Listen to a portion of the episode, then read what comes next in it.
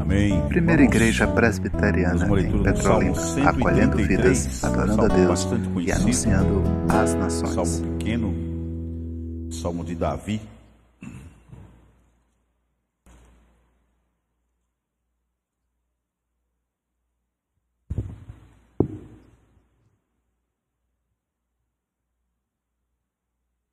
Salmo 133. Justificando a ausência de alguns oficiais, né, de alguns presbíteros. O presbítero uh, Beto, Humberto está ausente, está participando de uma palestra fora. O presbítero Clécio está viajando, como vocês bem sabem. Pastor Luiz Ronils, como disse inicialmente, está em, em Limeira, na igreja Novo Mundo. E Moisés, que está dodói, né? Está se recuperando ainda, né? Deus o abençoe ricamente. Creio que ele deve estar acompanhando pelas redes sociais. Assim também mandar um abraço para Rose, esposa do presbítero Joel, que sempre acompanha, e outros irmãos também, não somente aqui no Brasil, como fora do, do país. Salmo 133, mesmo sentado é possível fazer uma leitura com reverência. O que é que diz o versículo? Ó, oh, como é bom e agradável viverem unidos, irmãos. É como óleo precioso sobre a cabeça, o qual desce para a barba, a barba de Arão, e desce para a gola de suas vestes. Versículo 3 diz: É como o orvalho de Hermon, do Hermon, que desce sobre os montes de Sião, ali ordena o Senhor a sua bênção e a vida para sempre. Para sempre. Vamos orar mais um pouco? A gente vai tecer alguns comentários em cima desse texto, antes de a gente uh, orarmos, dividir também em grupos. Mas vamos orar. Gracioso Deus, nós mais uma vez queremos te louvar, te agradecer pelo dia de hoje, por toda a luta que foi reservada no dia de hoje, de maneira especial para cada um que aqui se encontra. Grato, Deus, pelo alimento que o Senhor não deixou faltar na nossa mesa. Grato pela saúde que também podemos gozar. Grato ao Senhor pela tua palavra que o Senhor deixa como presente para nós, como alimento também, né, um alimento espiritual para nós no dia de hoje. E nós te louvamos por isso. Nos abençoa, como o Senhor sempre tem feito. Muito grato por esses seis meses que se finda hoje, o último dia do, do, do mês de junho, finalizando esse primeiro semestre. Muito grato. Até aqui o Senhor tem nos ajudado, até aqui o Senhor tem provido as nossas necessidades. Até aqui o Senhor tem escutado as nossas orações e tem respondido. Assim nós cremos. Obrigado pela tua palavra. Em nome de Jesus. Amém. Salmo 133. Olha que interessante. Como eu disse antes, é um salmo de Davi. Fala sobre a união fraternal. É um salmo que inicia dizendo assim: Como é bom e como é agradável viverem unido quem? Os irmãos. Cantamos um hino que tem a ver com o primeiro hino, né? O primeiro cântico que nós cantamos tem a ver com esse texto. E eu queria falar algumas coisas, quatro colocações que eu queria falar desse texto, sobre o Salmo 133, que tem a ver com comunhão fraternal e também tem a ver com evangelização. Olha, o primeiro versículo, ele diz assim: Como é bom e agradável viverem unidos, irmãos. Então, a comunhão entre os irmãos, ela é agradável, mas ela é também, amados, atraente. Ela é atraente. A união fraternal ela é boa e também agradável, faz bem à alma e torna a vida mais leve. A comunhão entre os irmãos não abençoa apenas, quem, é, apenas quem dela desfruta, mas também, olha que interessante, espalha para além dos muros além dos muros da igreja, e abençoa aqueles que de longe a contempla. Eu lembro quando a gente estava no projeto Ministério Zaqueu, né? Foi promovido de projeto para ministério, e que a gente estava lá na frente da casa do Diácono Júnior. Depois chegou um rapazinho, não sei se você viu, vendendo capa de celular, parou na frente. Outras pessoas parou também, ficaram olhando de longe.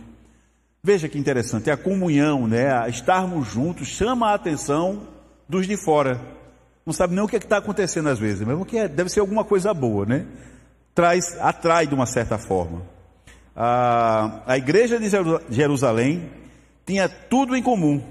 Os irmãos se reuniam diariamente no templo e também de casa em casa, né? conforme aquele texto que a gente conhece de Atos dos Apóstolos.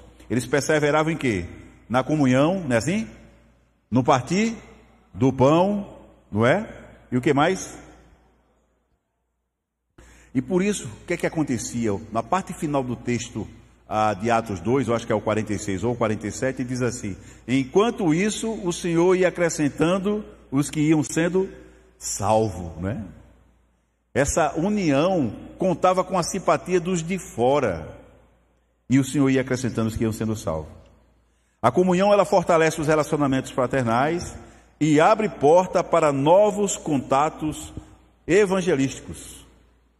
A amizade é um poderoso instrumento evangelístico. Um indivíduo normalmente só permanece numa igreja onde constrói, onde constrói relacionamentos significativos de amizade. Não é possível você passar 5, 10, 30 anos e não conhecer boa parte dos membros, né, do seu irmão na fé, não é? Agora, o interessante também é que à medida que a igreja cresce, né, vai terminando se formando grupos, não é assim? À parte, porque uma igreja que tem dois mil membros ou oito mil membros, por exemplo, como a igreja, a oitava igreja é, presbiteriana lá de Belo Horizonte, né? Do pastor Jeremias, nem todo mundo se conhece, né? Mas sabe que são seus irmãos na fé.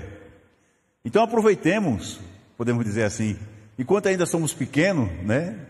Enquanto ainda podemos falar um com o outro, que é, alimentemos isso, não é?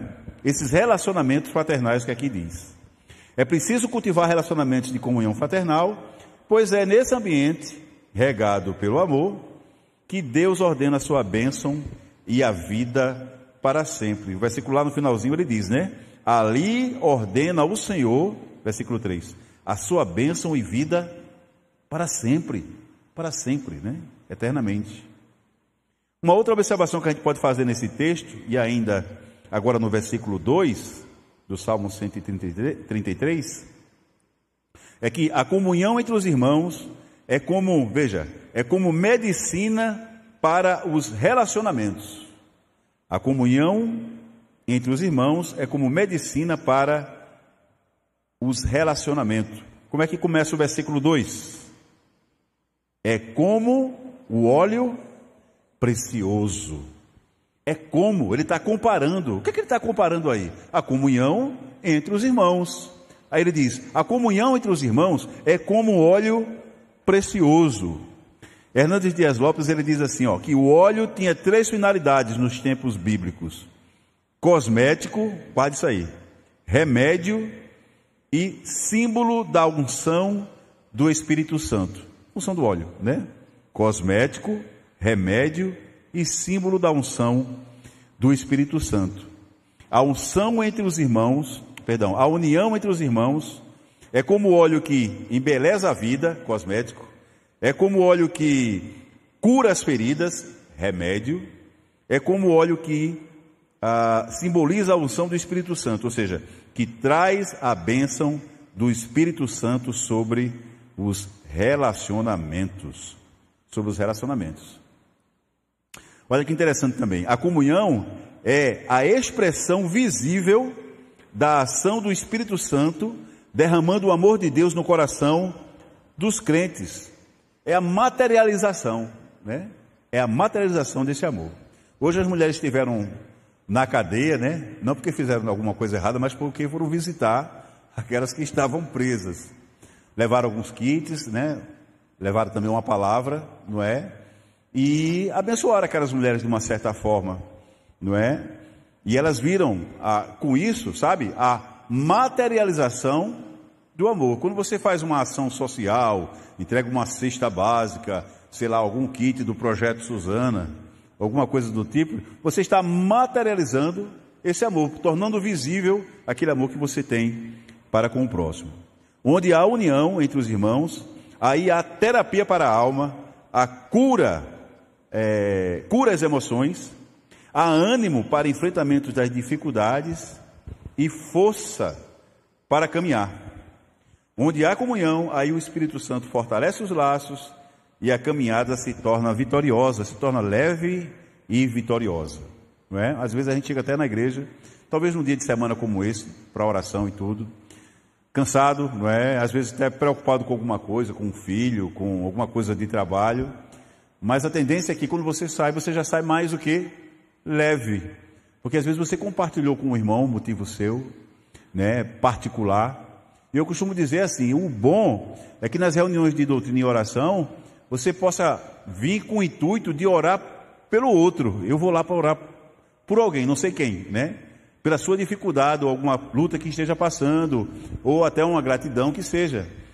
E depois também por você. Mas vá no intuito de orar pelo outro. Olha que coisa interessante. Sendo altruísta, né? exercendo o altruísmo. Eu vou para lá, na igreja, mas eu não vou pedir oração. Eu vou para o intuito de estar orando pelo outro. E isso, esse tipo de relacionamento, essa comunhão, ela fortalece os laços e a caminhada se torna vitoriosa, como eu disse. E em terceiro lugar, olha aqui uma outra coisa interessante ainda no Salmo, no verso 3. É dito que essa comunhão entre os irmãos é como óleo precioso, precioso, mas é também dito que é como se fosse a no verso 3, que é como o orvalho, não é assim? O orvalho que desce, o orvalho do Hermon, que desce do Hermon, do Monte Hermon é uma comparação também dessa comunhão entre os irmãos. Orvalho, amados, o que desce lá do Monte Hermon, ele atinge também o Monte Sião. A distância entre um monte e outro é mais ou menos de 200 quilômetros. É desse monte, chamado Monte Sagrado, Monte Hermon, em que é congelado boa parte do seu topo, que desce as águas que formam o Rio Jordão. E é desse, desse, desse mesmo monte que, por ser gelado e ventando esse gelo, sabe, ele leva um orvalho até o outro monte, o Monte Sião. Mesmo numa distância de 200 quilômetros, mesmo o Monte Sião estando localizado lá na cidade de Jerusalém. Assim, faz uma comparação, um comentarista disse: assim é o poder da amizade. Ela cai sobre uma pessoa aqui e abençoa outras pessoas em lugares longínquos, em lugares distantes. E hoje, graças à facilidade que a gente tem de, de internet, de, dos meios virtuais, a gente consegue né, diminuir um pouco a, como é que eu diria, a tristeza, a gente consegue a, reforçar mais os laços de amizade, não é? Reforçar a comunhão entre os irmãos. Vocês bem lembram, no mês de março, de 2020, quando a gente teve que isolar aqui na igreja, não é? Tivemos que fazer o pátio todo isso, esse pátio foi construído na época, no, em 2020, logo no início, já que a gente não podia se reunir aqui dentro, não é? E uma coisa que, digamos, que amenizou a distância e que, de uma certa forma, ajudou na comunhão entre os irmãos, foi justamente o recurso da tecnologia que a gente tem hoje. Então, isso ajuda ajudou de uma certa forma que a nossa amizade pudesse ser reforçada. Ainda sobre o orvalho, diz assim: ó, é, assim como o orvalho cai às noites, a união se faz presente nos momentos mais difíceis da caminhada da vida e restaura os relacionamentos na noite mais escuras da vida.